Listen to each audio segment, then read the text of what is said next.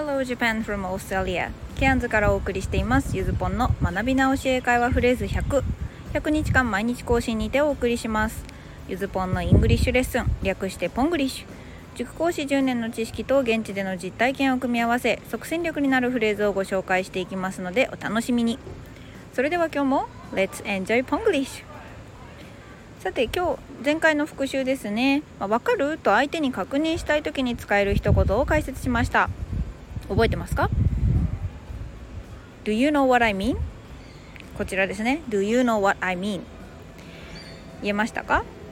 まあ、これねあんまり共感できないんだったら maybe とか共感できたなら sure とか、まあ、簡単に答えることの方が多いんですけど I know what you mean っていう答えももちろんありです。前々回のフレーズですね。でまあ、まくし立ててくる相手がいたらですねこれあのあえて一言ずつ「I know what you mean」って言うってあの勢いを止めるのもありです。実はこの間こうやりました私は。では後半ではね便利屋ワットさんがいかに有能かをご紹介したんでした。さあ前回前々回と一文丸ごとのフレーズだったので今回は文末につけるパーツのご案内です。これをつけるだけであなたの文がぐっと普段使いっぽくなると思います。Today's phrase for a change たまには。for a change ですね、まあ、直訳で変化のためにっていういうこともできます。でこれ気分転換にっていうニュアンスでも使える便利フレーズなんですね。ちょっと会話例を見てみましょう。Will you wash dishes for a change? Well, okay, I'll do it. はい。たまには洗い物してくれない？あーわかったやるよっていうね家族間の会話です。お次は、えー、2人目のね B さんの優しさが見えるこんなやりとりです。I'm so stressed these days. I have so much to think about. Okay, so let's eat out for a change tonight. いかがですか?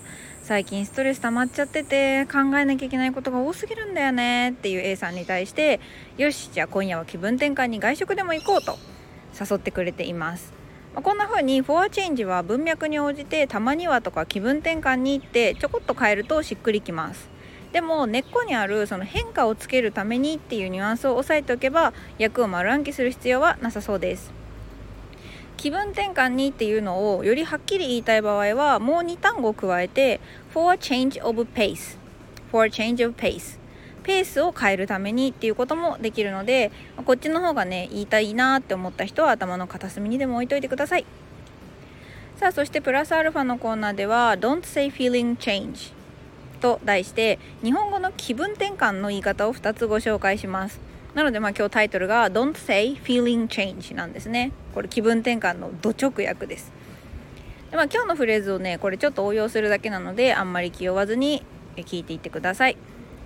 1つ目 I need a change of pace I need a change of pace まあ、一文でね need 必要とするを使って気分を変えるのが必要ですと直訳でも言っています。ただあのこれ need 必要とするで直訳すると本当堅苦しい感じになっちゃうので、まあ、ニュアンスとして何とかがないと困るとか何々しないとっていう風に考えておくとまあ馴染むのかなと思って意訳しています。I need a change of pace 気分転換しないとですね。はい、でこれ先ほどご紹介したチェンジオブペースをそのまま使ってるんですけどこのフレーズでオブペースを省略して I need a change としてしまうとちょっとチェンジの意味がね分かりにくくなっちゃうので注意してください。もし何かに行き詰まった時はこの一言を言って休憩を取りましょう。休憩から戻ったら気分転換に何々した。I なんたら for a change と英語で言えれば今日のフレーズはもうバッチリです。そして2つ目ですね。I need a break I need a break 一休みしないと。このブレイク壊すという動詞は名詞で一休みっていう、意味にもなります。仕事の集中とか緊張感を破る。壊すから休憩なんですね、まあ、日本人でもコーヒーブレイクなんていう人もいるんじゃないかなと思います。動詞と名詞は案外どちらとしても使えるものが多いです。日本語も名詞に何々するとつければ動詞になりますよね。まあ同じような感覚です。音読を音読するっていうのと同じ感じ。ただまあ英語のねこのブレイクに関してちょっと意味が変わってますけど。でまあ英語の場合漢字がない分意味が曖昧になったりですね元がたどれないほどいろんな意味になっちゃったり派生しちゃうこともあります。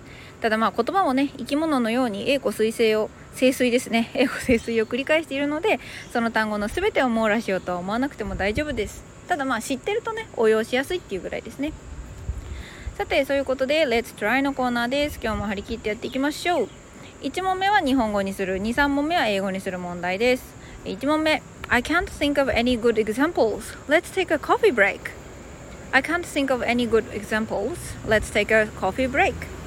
これがこれ日本語にしてみてください。そして2つ目。たまには私が料理するよと。もう私の口からは一生出てこないフレーズですけど。たまには私が料理するよ。これを英語にしてみてください。そして3つ目。たまにはご両親に連絡してあげたら、はい、耳の痛いフレーズですね。はい、ちょっとヒント付きでやりたい人は是非ノートの方見てみてください。ノートにヒント載せてます。さあということで sample answer です。今日も朝からお疲れ様でした。1番目。I can't think of any good examples. Let's take a coffee break. いい例が思いつかない。コーヒーでも飲んで一休みしよう。こちらですね、まあ、あくまでも回答例ですが私の日常でもあったりします。Think of 何々を考える思いつくもなかなか便利なフレーズですね。もし煮詰まってしまったらこのフレーズで切り替えていきましょう。2つ目たまには私が料理するよ。I'll cook for a change. I will cook for a change. 手料理って嬉しいものですよね。Why don't you cook for a change? なんて嫌味っぽく言われてしまう前にねこんな風に自分から言えるといいいいんじゃないかなとは思います。そして3つ目たまにはご両親に連絡してあげたらはい、おせっかいフレーズ集みたいになってますけど Why don't you call your parents for a change? Why don't you call your parents for a change? はい、これ why, don't you なんで何々しないのってフレーズはこれ何々したらっていう風にまあ時期通りの理由を尋ねているっていうより提案するための言い方のことが多いですということで Why don't you call your parents for a change? ということでした Okay, today's lesson is over. Thank you for listening. I've been writing this for hours, so I'll clean my room for a change of pace. Have a happy day with Ponglish. Bye!